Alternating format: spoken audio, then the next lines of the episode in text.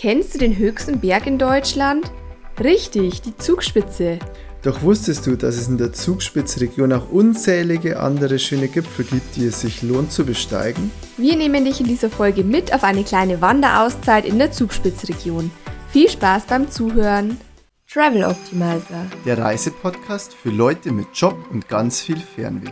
Die Welt ist zu schön, um zu Hause zu bleiben. Deshalb dreht sich ja alles ums Reisen und Abenteuer erleben. Hol dir hier von uns und unseren Gästen Tipps und Inspiration für deinen nächsten Urlaub. Nachreisen erlaubt.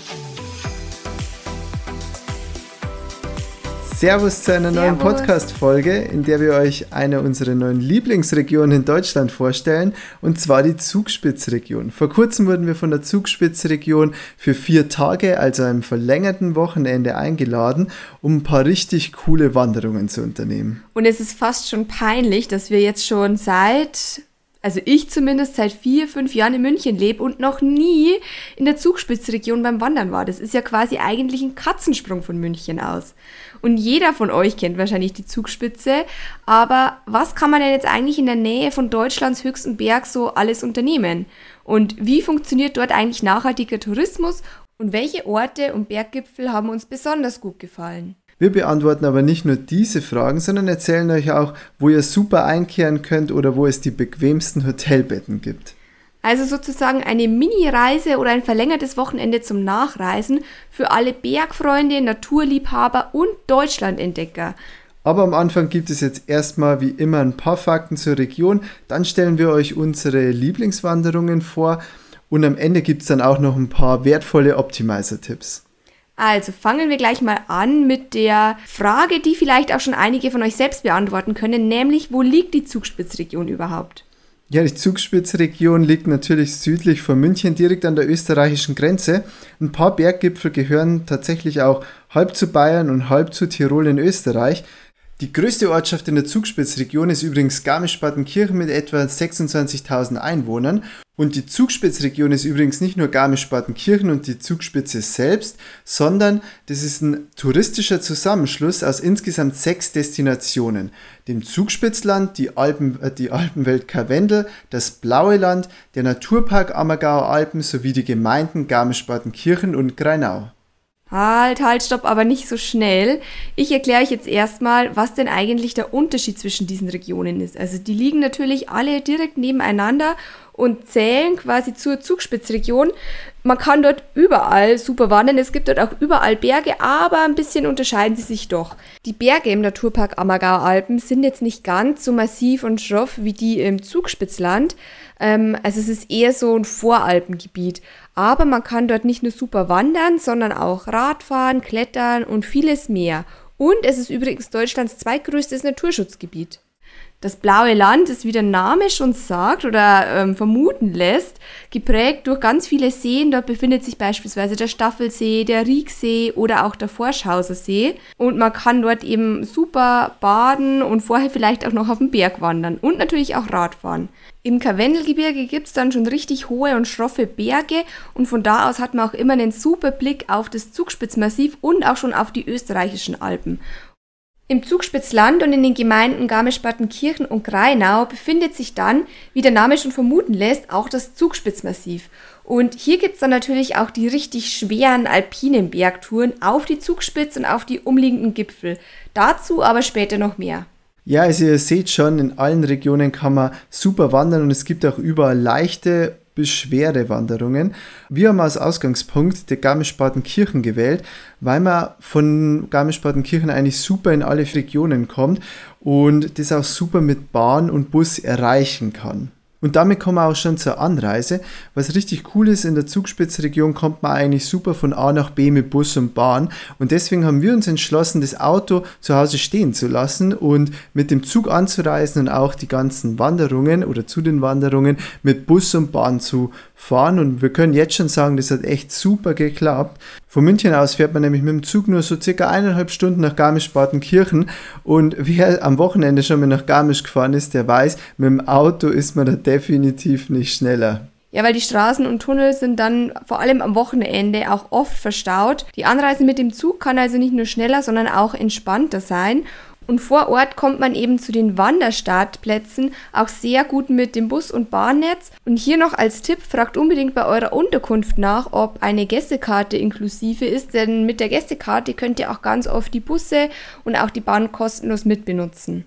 Ja, wann ist jetzt die beste Reisezeit für die Zugspitzregion? Da muss man dazu sagen, wer vielleicht schon im Mai wandern möchte, für den sind die Ammergauer Alpen oder das Blaue Land dann eher geeignet, weil die, wie gesagt, etwas niedrigere Berge haben. Im Karwendelgebirge im Zugspitzmassiv kann im Mai schon noch einiges an Schnee liegen und das macht dann halt die Wanderung nicht gerade angenehm. Also da ist dann eher so eine gute oder die beste Reisezeit vielleicht von Mitte, Ende Juni bis in September dann rein. Kommen wir zu unserem Hoteltipp für die Zugspitzregion. Also wenn ihr auch die komplette Region mit äh, Zug und Bahn erkunden möchtet, dann lohnt es sich natürlich irgendwie eine Unterkunft in der Nähe vom Bahnhof zu buchen. Wir haben uns hier für die Mount 10 Jugendherberge geschrieben, Mount und dann 10, also 10 als Zahl ähm, entschieden. Die liegt nämlich nur eine Gehminute vom Bahnhof entfernt und die Jugendherberge ist keine klassische Jugendherberge mit einem Zehner-Schlafsaal, sondern eher wie ein sehr modernes Hotel für eine eher jüngere Zielgruppe, aber mit einem sehr guten Preis-Leistungs-Verhältnis inklusive Sauna, Dachterrasse, Bar und zwei bis sechs Bettzimmer. Also perfekt für Alleinreisende, Paare, Familien oder auch einen Freundeskreis. Unser großes Doppelzimmer mit Frühstück ähm, gibt es ab 90 Euro pro Person. Wir haben aber in der Hauptsaison etwas mehr bezahlt. Wer uns jetzt nicht glaubt, dass eine Jugendherberge auch richtig, richtig modern und cool sein kann, der schaut am besten auf unser Blog vorbei. Dort haben wir euch ein paar Bilder reingepackt und euch das Ganze auch verlinkt. Auf unserem Blog www.traveloptimizer.de findet ihr auch die ganzen Wanderungen und alle Infos, die wir euch jetzt hier erzählen, nochmal im Überblick. Also schaut dort gerne mal vorbei und falls euch der Podcast weiterhilft bei eurer Reiseplanung, dann freuen wir uns natürlich auch immer über eine 5-Sterne-Bewertung bei iTunes und wenn ihr unseren Podcast abonniert. Bevor es jetzt zu den Wanderungen geht, kommen wir noch ganz schnell zu den Kosten. Also wie teuer ist so ein 4 Tage Urlaub oder längeres Wochenende in Garmisch-Partenkirchen? Wir haben für die Anreise ab München ca. 60 Euro hin und zurück bezahlt ähm, für, mit einem Bayern-Ticket. Dann für die Übernachtungen 440 Euro mit Frühstück beim Essen so 200 bis 300 Euro, weil wir auch mittags immer auf den Hütten gegessen haben und abends dann natürlich nochmal. Für die Bergbahn zahlt man auch um die 100 Euro, da diese leider nicht in der Gästekarte enthalten sind. Also sind wir so ungefähr bei 400 Euro pro Person für die vier Tage. Jetzt aber geht's los, kommen wir zu den schönsten Wanderungen, beziehungsweise erstmal zu der Frage, warum wir in der Zugspitzregion waren, aber tatsächlich nicht auf die Zugspitz gewandert sind. Die Zugspitze hat als höchster Berg Deutschlands natürlich seinen Reiz. Allerdings sind die Wanderungen auf die Zugspitze nicht ganz ohne. Also es ist wirklich nur für geübte Wanderer und in der Regel sind es, glaube ich, auch zwei Tagestouren. Auf die Zugspitze fährt übrigens auch eine Seilbahn. Also das ähm, Gipfelerlebnis auf Deutschlands höchsten Berg können wirklich alt und jung haben.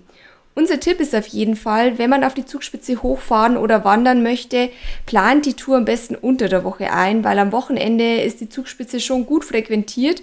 Und da wir übers Wochenende in der Region waren, haben wir uns die Zugspitze einfach fürs nächste Mal aufgespart und dafür eine andere Top-Wanderung ins Auge gefasst, die auch einen tollen Ausblick auf den Gipfel der Zugspitze bietet. Die erste schöne Wanderung, die wir euch vorstellen möchten, ist die Wanderung auf den Kofel in, in den Ammergauer Alpen. Die ist vor allem ganz cool für so einen An- oder Abreisetag, weil sie dauert nur so circa drei Stunden. Von Garmisch aus kann man einfach zum Bahnhof Oberammergau fahren und dann geht die Wanderung auch direkt los vom Bahnhof. Dauert wie gesagt so drei Stunden, ist neun Kilometer lang und was echt cool ist, den Kofel kann man schon von Weitem eigentlich erkennen, ist nämlich so eine durchaus ausgesetzte Spitze, würde ich es mal nennen. Mhm. Und es ist tatsächlich auch so, dass man dann die letzten Meter bis zur Spitze ähm, so einen kleinen versicherten Steig hat. Zuvor wandert man aber größtenteils durch den Wald über ähm, relativ steile Serpentinen und nur das letzte Stück ist, wie der Tom schon gesagt hat, dann eben so ein gesicherter Steig. Aber es lohnt sich, die letzten Höhenmeter, also so die letzte Viertelstunde noch hoch zu kraxeln, denn der Ausblick vom Gipfel ist wirklich toll. Man sieht dann ins Tal ähm, komplett über Oberammergau und auch die Ammergauer Alpen. Wer eine Brotzeit dabei hat, der sollte diese definitiv jetzt hier auspacken. Für alle, die keine Brotzeit dabei haben, die müssen noch ein bisschen weiter wandern und zwar so circa ein bis eineinhalb Stunden zur Kolbensattelhütte. Dort kann man wirklich super lecker essen, hat auch einen tollen Ausblick auf die Berge und ins Tal. wer dann ein bisschen zu viel gegessen hat, um nochmal runter zu wandern, der sollte den Weg äh, ins Tal definitiv mit dem Alpine Coaster nehmen. Ist einer der längsten Alpine Coaster tatsächlich und ist richtig cool. Also Alpine Coaster ist eine Sommerrodelbahn. Ja, aber der Unterschied ist, dass die eben eingehängt ist ähm, unten befestigt und kann nicht in irgendwelchen Kurven rausfliegen. Das heißt, man kann es voll laufen lassen, ohne irgendein Risiko. Nein, und, ähm, sollte man aber nicht tun. Doch, sollte man tun, aber man sollte nicht mit seiner Freundin runterfahren. Das ist jetzt hier ein ganz wichtiger Optimizer-Tipp. Ja. Fahrt nicht mit eurer Freundin runter, sonst müsst ihr die ganze Zeit bremsen, so wie ich mit Nina. Habe ich auch wieder was gelernt. Beim nächsten Alpine Coaster werde ich definitiv alleine fahren. Ja. Also ist richtig cool, nehmt es unbedingt mit. Der Alpine Coaster ähm, von, ist dann eben im Tal und dann hat man, muss man nur so 10 Minuten zurückgehen zum Bahnhof Oberammergau und kann dann wieder zurückfahren nach Garmisch. Also es ist eine optimale Runde für den ersten Tag, dauert dann insgesamt mit Essen vielleicht so vier Stunden. Das ist doch ein ganz guter Start ins Wochenende. Wer in den Ammergauer Alpen eine etwas schwerere Tour sucht, der schaut am besten mal auf unserem Blog vorbei. Da haben wir euch die Tour zu dem Ettaler Mandel verlinkt. Die ist auch richtig aussichtsreich und dauert so ungefähr fünf Stunden. Für den zweiten und dritten Tag haben wir uns etwas anspruchsvollere Wanderungen bzw. Klettersteige rausgesucht. Als erstes möchte ich euch mal unsere Lieblingstour vom oh, Wochenende ja. vorstellen. Und zwar den Mittenwalder Höhenweg, beziehungsweise den Mittenwalder Klettersteig. Aber jetzt nicht erschrecken, das ist nämlich wirklich ein sehr einfacher Klettersteig, der am Grat entlang führt. Also auch für alle Klettersteig-Einsteiger, die aber schon eine ganz gute Wandererfahrung haben mit Trittsicherheit, ist es eine super Tour. Ja, ist wirklich genial. Nina hat schon gesagt, der komplette Klettersteig geht eigentlich im Grat entlang. Dementsprechend hat man rechts und links einfach eine super Aussicht in die ganzen Alpen. Einmal nach Österreich, einmal ins Zugspitzmassiv, also in, in die oberbayerischen Alpen rein. Und mh, es ist halt auch relativ abfällig nach rechts und links, was auch für ein bisschen Nervenkitzel an der einen oder anderen Stelle sorgt. Das muss man definitiv sagen. Aber jetzt mal ganz von vorn, wo ist eigentlich der Startpunkt der Wanderung. Also man fährt erstmal mit dem Bus oder Bahn, beides ist relativ gleich schnell, nach Mittenwald, geht dann nochmal so circa 10 Minuten zur Talstation Karwendelbahn. Mit der Karwendelbahn, ist übrigens die zweithöchste Bahn nach der Zugspitzbahn mhm. in Deutschland, fährt man dann hoch auf 2244 Meter. Schön abgelesen. Aber hier gleich mal ein erster Tipp. Man sollte früh dran sein, weil die Tour an sich siebeneinhalb Stunden dauert, also reine Gehzeit. Und je später man startet, desto hektischer wird es dann und auf desto mehr Gegenverkehr trifft man auch im Klettersteig, weil man muss sich das Ganze so vorstellen, die Tour startet eigentlich, also wir haben die Tour so gemacht, dass wir erst hochgefahren sind, dann über den Grat gelaufen sind und dann runtergewandert sind. Man kann die Tour aber eben auch andersrum machen, dass man hochläuft, dann über den Klettersteiggrad und dann mit der Bahn wieder runterfährt. Das machen auch einige und nachmittags treffen sich dann eben ganz viele im Klettersteig auf dem Grat und man muss halt dann auch oft ähm, überholen bzw. andere Wanderer kreuzen. So wie wir es aber gemacht haben, also mit der Bahn hoch und dann runtergehen, runterwandern, so machen es die meisten, weil wer es hochwandern möchte, der muss tatsächlich über 1900 Höhenmeter bezwingen, was schon einiges ist.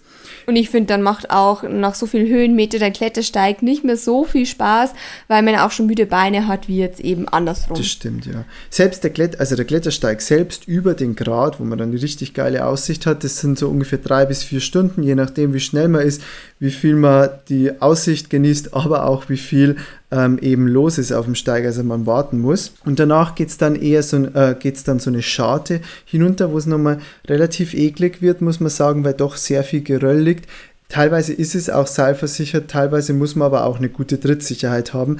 Also nur weil der Klettersteig sehr einfach ist, heißt es nicht, dass man als ungeübter Wanderer den äh, Mittenwalder Höhenweg machen kann. Das möchte ich an der Stelle auch nochmal sagen. Nachdem er dann ungefähr so die Hälfte runtergewandert ist, kommt man zur Brunsteinhütte. Und da gibt es den besten Kaiserschmarrn, weil der Hüttenwirt nämlich ähm, ganz viel Wert legt auf regionale Zutaten. Also die Milch vom Bauern im Tal wird da sofort hochtransportiert und für einen Kaiserschmarrn weiterverarbeitet. Und das schmeckt man auch. Ja, Bei der Brunsteinhütte gibt es übrigens noch ein weiteres Highlight und zwar gibt es hier einen freilaufenden Esel, was Stimmt. ganz lustig ist. Also äh, der läuft irgendwo rund um die Brunsteinhütte. Also wenn ihr da ankommt, guckt mal, wo da ist der Esel. Meistens äh, chillt er dann doch irgendwo auf dem Wanderweg und man begegnet ihm ganz sicher. Wenn ihr, wenn ihr ein Selfie mit dem Esel macht, dann schickt es uns auch gerne. Ja, tatsächlich hat er sich uns in den Weg gestellt und ich musste ihn erstmal ein bisschen wegschieben, dass er uns überhaupt vorbeigelassen hat. Ganz lustige Sache auch noch. Aber insgesamt können wir euch die Tour wirklich sehr empfehlen. Wirklich eine Wahnsinnswanderung gewesen. Also die Aussichten sind top. Schaut da gerne mal auf dem Blog vorbei, um euch da ein Bild auch zu machen. Und ähm, wer fit ist, äh, zu Fuß oder beim Wandern und eine gute Trittsicherheit hat, sollte diese Wanderung definitiv nicht verpassen. Also unbedingt abspeichern, Mittenwalder Höhenweg ist definitiv ein Must-Do, wenn man in der Zugspitzregion ist. Nachdem wir das Zug, äh, Zugspitzmassiv schon von weitem gesehen haben, wollten wir uns das Ganze auch nochmal von näher anschauen. Und hier haben wir auch eine richtig tolle Tour gemacht, und zwar über die Höllentalklamm und das Hupfleitenjoch auf und einen kleinen Abstecher auf den Osterfelder Kopf zum Kreuzeck. Und wie genau die Tour aussah, das erklären wir euch jetzt. Ja, Nina hat es ja schon gesagt, gestartet haben wir unsere Tour in der Höllentalklamm. Dazu muss man erstmal mit der bayerischen Zugspitzbahn oder mit dem Eibsee-Bus von Garmisch nach Hammersbach fahren. Wir würden euch hier tatsächlich den Bus empfehlen, der fährt euch nämlich direkt zum Wanderparkplatz. Und dieses Mal würden wir auch wirklich jedem empfehlen, die öffentlichen Verkehrsmittel zu nehmen, denn diese Tour hat einen anderen Start als Endpunkt. Ja, das stimmt. Es ist wirklich nochmal ein Vorteil, wenn man mit Bus oder Bahn anreist. Von Hammersbach startet man dann, wie gesagt, die Wanderung in das sehr bekannte Höllental. Das Höllental ist vor allem deshalb auch bekannt, weil es eine der schönsten Routen auf die Zugspitze ist. Wir sind aber wie gesagt nicht auf die Zugspitze gegangen. Man kann nämlich auch nur einen Teil des Höllentals wandern und dann nochmal bei der Höllental-Angerhütte Richtung Hupfleitenjoch abbiegen. Und genauso haben wir das gemacht, aber erstmal noch ein paar Infos zur wunderschönen Höllentalklamm. Genau, was man jetzt eigentlich wissen sollte, ist, dass die Klamm Eintritt kostet, aber nicht viel. 2 Euro mit dem DAV-Ausweis und 5 Euro ohne. Und sie ist ungefähr ein Kilometer lang.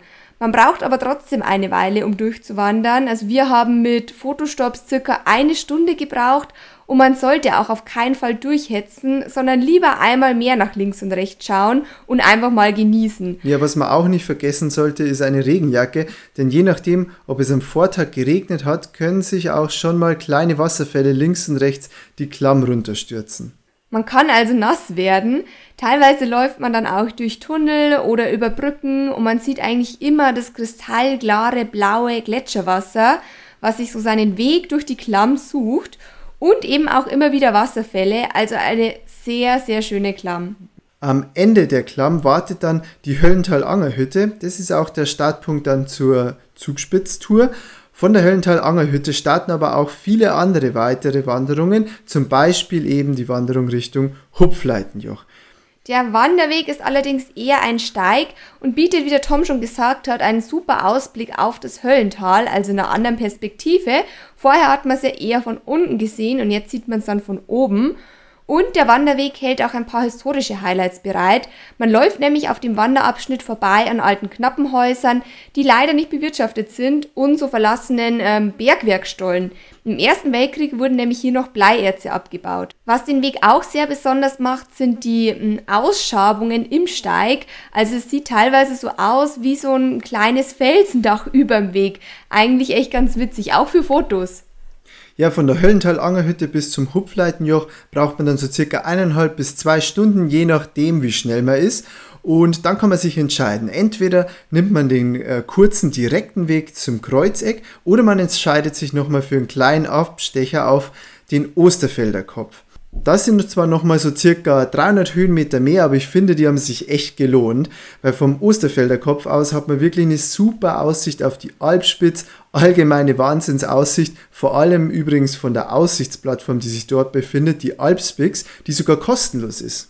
Wer schwindelfrei ist, sollte also unbedingt auf diese x-förmige Plattform steigen. In der einen Richtung blickt man nämlich direkt Richtung Zugspitze, also auf den Gipfel, und auf der anderen Seite Richtung Tal. Also ihr seht schon, es lohnt sich auf dem Osterfelder Kopf eine Pause einzulegen, um die Aussicht von der Aussichtsplattform zu genießen oder einfach im Bergrestaurant Alpspitz einzukehren. Und wir konnten von dem Restaurant aus sogar ein paar Paraglider starten sehen. Ja, am liebsten wären wir nach dem Essen mit den Paraglidern ins Tal gegleitet. Aber auf uns hat da noch ein einschniger Abstieg gewartet, nämlich Richtung Kreuzeck. Ich würde sagen, von hier aus hat man den schönsten Blick auf Garmisch-Partenkirchen und wer mag, kann hier auch nochmal einkehren oder einen Kaffee trinken. Ins Tal geht es da mit der Kreuzeckbahn und zurück nach Garmisch mit der bayerischen Zugspitzbahn, die direkt eigentlich bei der Talstation Kreuzeck ähm, startet. Im Zugspitzland an sich gibt es natürlich noch unzählige andere schöne Wanderungen. Beispielsweise haben wir uns die Alpspitze noch auf die Too-Hike-Liste geschrieben. Auf dem Blog findet ihr aber auch noch ein paar andere schöne Wanderungen, die wir euch da zusammengefasst haben. Jetzt springen wir aber weiter in die nächste Region und zwar in das blaue Land. Wir haben es ja vorher schon erklärt, dort gibt es viele Seen und natürlich wollten wir aber nicht nur baden und chillen, sondern davor auch erstmal wandern.